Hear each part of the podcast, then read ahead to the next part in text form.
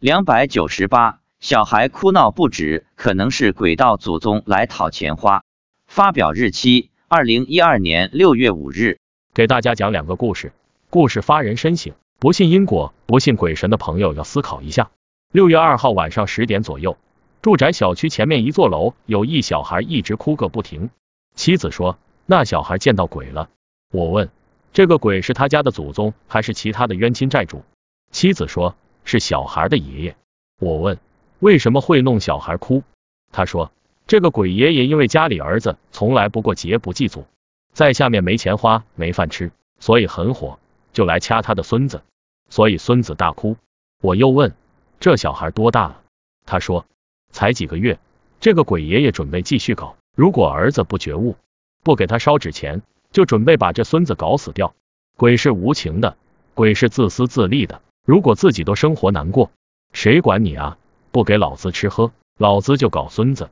爷爷整不过大人，就去整孙子，因为大人阳气重，搞不了。小孩刚出生，相对来说阳气比较弱，容易搞。其实我们人间不也有很多类似的例子？有把儿子卖掉的，有爷爷或叔叔因为与家人有矛盾，反目成仇，搞死自己的子孙，这种事情在人间也常发生。现在这些年是越来越多。再讲一个案例，我妻子娘家有一个邻居，家里从来不过节，不祭祖。一次，死去的父亲托梦对儿子说：“我要把你的孙子卖掉。”这个孙子的爷爷虽然把梦说给了家里人听，但不相信有什么鬼神，所以家里还是不管不问。过了一段时间，就在这个孩子爷爷生日这一天，他的十岁的孙子淹死在自家附近一个很浅的池塘里。后来家里人去问神婆。神婆说：“因为你家不过节，你家祖宗没饭吃，没钱花，所以就把小孩拖到池塘里淹死了。你家祖宗对家里从来不过节很生气，要报复你们。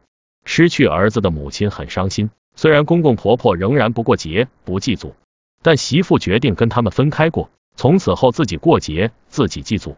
两年后，媳妇生下一个女孩，现在已经上大学了。不信鬼。”不信神、不祭祖的公公婆婆，婆婆中风，七十多岁死了，公公不到八十岁也突然去世了。所以很多小孩有时突然得病，一直看不好，或者突然哭闹不止，好几天或一两周都是如此。那一般有经验的人都知道，可能是过世的爷爷奶奶回来了。一种情况是喜欢孙子孙女回来看看，或者摸摸小孩的头，小孩见到了受到惊吓，所以一直哭闹。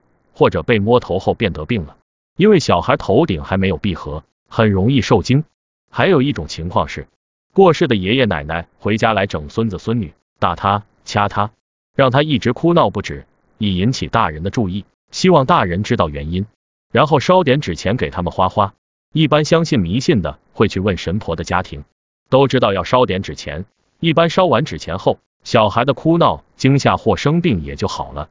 另外，大家也可以注意观察，一般不信神、不信鬼、不祭祖的家庭，家里多多少少都有不顺的事情发生，甚至有得癌症的。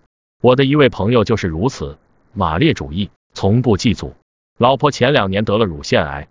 如果因为一些原因家里不方便过节祭祖，最低限度清明节要去坟上祭扫一下。清明扫墓对祖先来讲，当然是希望来点实惠的，比如吃的花的。